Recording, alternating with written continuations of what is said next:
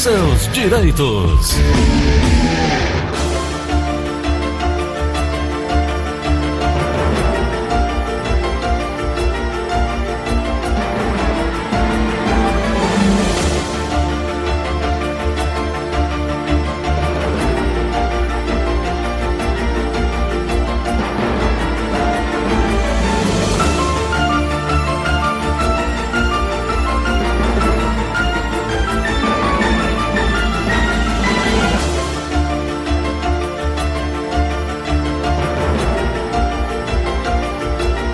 São 9 horas 43 minutos em Fortaleza. Vamos falar sobre direitos trabalhistas nessa relação entre empregador e empregado. Quem está comigo para nos orientar, advogado, faz parte da Comissão do Trabalho da OAB, Edvaldo Lima. Oi, doutor Edvaldo, muito bom dia.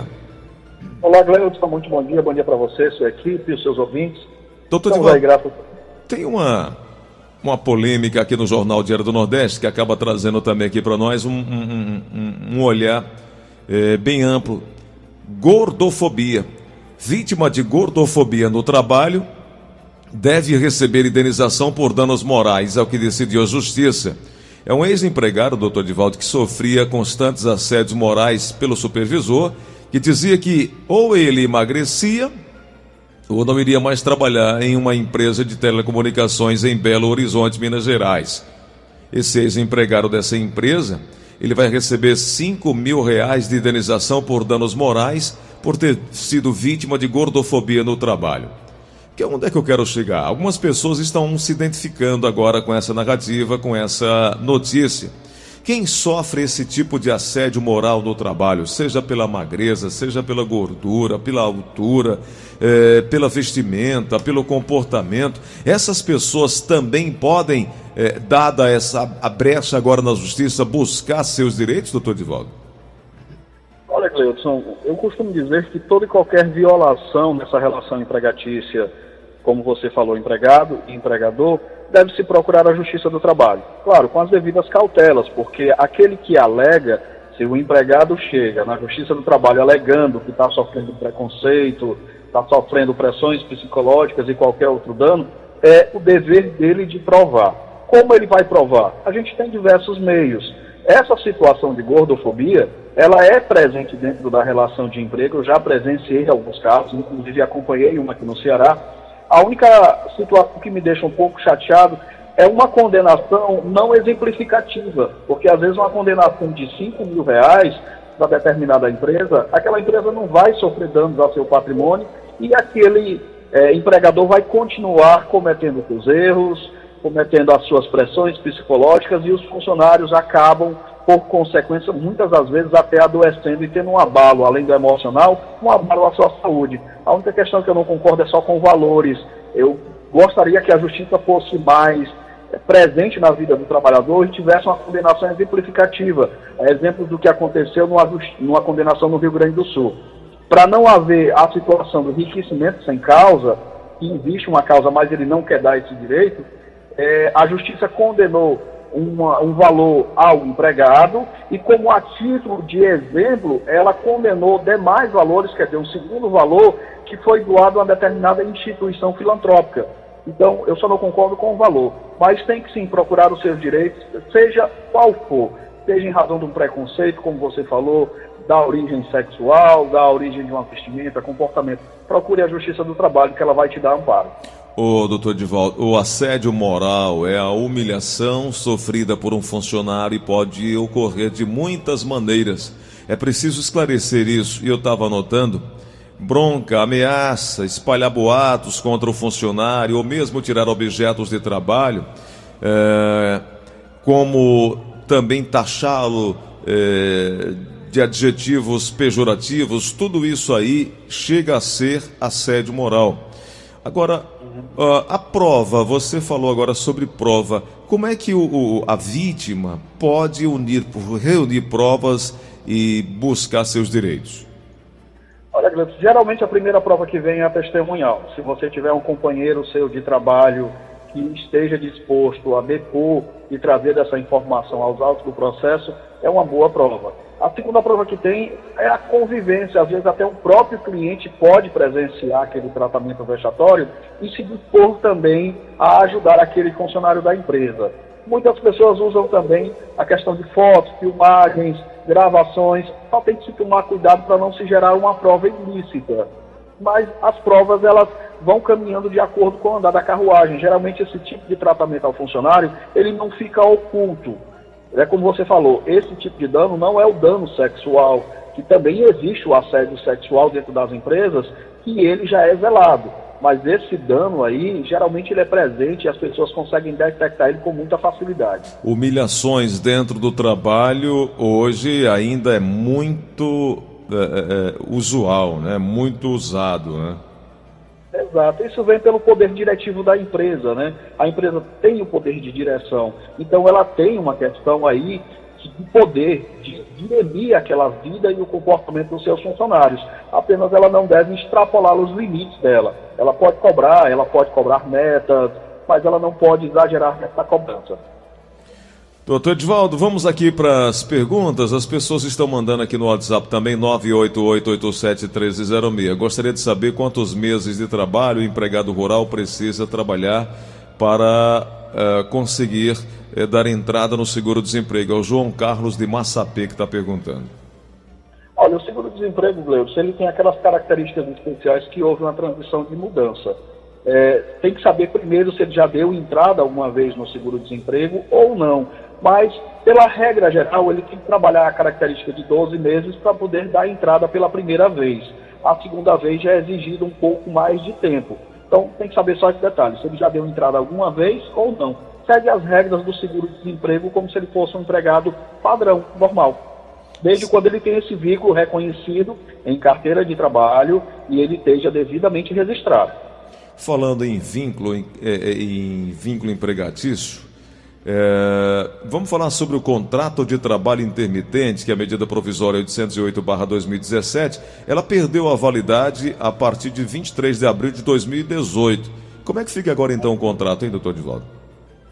É, o contrato intermitente, intermitente ele foi trazido na reforma trabalhista também de 2017. Né? Veio logo em seguida essa medida provisória que bagunçou um pouco algumas situações. Ela surtiu seus efeitos normalmente, porque ele fez pequenas alterações e depois, com a perda da vigência, tudo que foi trabalhado no momento da medida provisória tem seu valor legal. Depois que ela deixou de existir, volta para a regra geral da CLT, que está prevista no artigo 452A. Algumas situações, elas irão conflitar. O empregador só tem que tomar cuidado. Por exemplo, a medida provisória trazia a previsão legal de quando o funcionário sofresse algum acidente, algum tipo de afastamento da empresa legal, ah, imediatamente o funcionário procuraria o INSS e já começaria ali o amparo legal pela Previdência.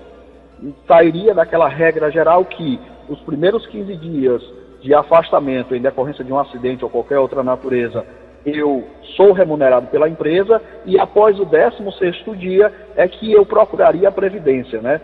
Voltou essa regra geral. A medida provisória tinha essa regra especial. Olha, você se acidentou, procure logo a Previdência Social e você vai ficar amparado por ela. Eu, empregador, não vou te remunerar por esses 15 dias. Então, foram várias mudanças que veio acontecendo. Essa talvez seja uma das mais importantes que tem que se prestar atenção. Mas o contrato intermitente ele tem sua validade legal no artigo 452A pela reforma trabalhista. É isso que... dizer que é isso que eu te perguntar agora, doutor Divaldo, a previsão legal. Uhum. É, eu costumo dizer, que o contrato intermitente é aquele contrato que começa a legalizar a situação do autônomo. A gente tem várias pessoas que na noite vão ser garçons, é, sommeliers, principalmente na, nas casas de alimentação. Então ele veio como forma de legalizar essa parte que estava naquele oculto, no limbo, fora das regras. Né? Então ele tem a previsão legal, ele está previsto no artigo 452A, claro, com as suas regras, fugindo da ANP, que ela já não existe mais dos seus efeitos, e ele traz todas as características. Né? Tem, a, a tem vantagens? Tem, tem Gleison. Tem a vantagem primeiro. A partir do exato momento que eu registro o empregado num contrato intermitente, eu tenho que entender que ele tem regras e obrigações como eu também. Eu, apenas empregador, não posso pedir exclusividade, porque eu saio da característica do intermitente e venho para o contrato padrão. Mas ele tem, a partir do momento que o empregado assume o contrato intermitente, ele tem as suas garantias trabalhistas assumidas, como diz o parágrafo 6 ele tem direito à remuneração, férias proporcionais, 13 terceiro, repouso semanal remunerado e outras gratificações. Então ele traz vantagem. Ele tira daquela zona nebulosa e depois se aventurar no processo trabalhista reclamando seus direitos e ele passa a ter a sua legalidade dentro da lei. Perfeito. Doutor Divaldo, o que fazer se o empregado demitido, comparecendo ao sindicato ou ao Ministério do Trabalho para homologação da rescisão trabalhista, se negar a receber as verbas devidas? O que, é que tem que fazer? Olha, quando o empregado ele se nega, alegando que primeiro o sindicato ele tem que fazer os devidos cálculos e apresentar e dizer assim, os cálculos estão legais, estão normais e não existe nenhuma falha. Se o empregado mesmo assim se recusar a aceitar a sua rescisão, o empregador tem que procurar a Justiça do Trabalho, ingressar com a ação e dizer assim, olha, essa ação de consignação em pagamento é em decorrência do empregado não querer receber suas verbas. Aí ele fica protegido legalmente e não tem maiores dores de cabeça. Entendi. Uma outra coisa, já que a gente está falando sobre sindicato, o que, é que, o, o, que é que o trabalhador precisa saber sobre eh, convenção coletiva de trabalho, uma vez que é normal ou quase total a categoria dizer assim, não concorda, esse aumento foi muito pouco, nós merecíamos mais. O que é que o trabalhador precisa saber sobre convenção coletiva de trabalho? Olha, o que o trabalhador precisa saber sobre a convenção coletiva, é que ela tem poder de lei. E dentro desse poder de lei, embora seja emanada de um sindicato, ela vai surtir os seus efeitos legais. Então, o empregado tem que estar sempre ligado àquele seu sindicato, até mesmo como uma forma de cobrar que aquele sindicato seja mais atuante naquela determinada categoria. Então, o que ele tem que entender? Tem força de lei, tem validade legal e ela vai ser aplicada ao contrato de trabalho. Então ele tem que acompanhar as alterações aí através dessas convenções e cobrar os sindicatos também. Ei, sindicato, você é sindicato da nossa categoria, nos proteja, faça o seu papel institucional. Entendi. Tem essa representatividade, mas ainda tem muita coisa a, a, a, que o trabalhador fica na ansiedade, querendo ter mais acesso ao porquê aquele percentual foi fechado, poderia ter sido mais, é aquela, aquelas, aqueles questionamentos naturais da, é, do trabalhador, né? Doutor é, geralmente os sindicatos ah. procuram um pouco coerente nessa relação. Então eles procuram também ouvir a empresa para que não venha a cometer um aumento abusivo e as empresas não possam cumprir com as regras. Uhum. É, na rescisão por justa causa, é possível homologação pelo sindicato ou no Ministério do Trabalho ou pode ser só o empregado e o empregador? Olha, num primeiro momento ela é feita dentro do ambiente da empresa. Se o empregado não concordar com essa situação, pode vir a haver uma relação processual. Mas geralmente acontece na empresa. Se o empregado me causou um dano, eu vou chamar aquele empregado a razão, vou dizer, olha, a partir desse exato momento você não é mais funcionário da empresa, também vou te dar uma rescisão por justa causa em decorrência deste ato e vou pagar só o que é por direito. Saldo de salário, essas questões. As verbas é, em decorrência de, uma, de um vínculo é, enterrado sem a justa causa, ele não vai receber. A exemplo, o, o FGTS, ele não vai poder fazer o levantamento em decorrência dessa falta grave.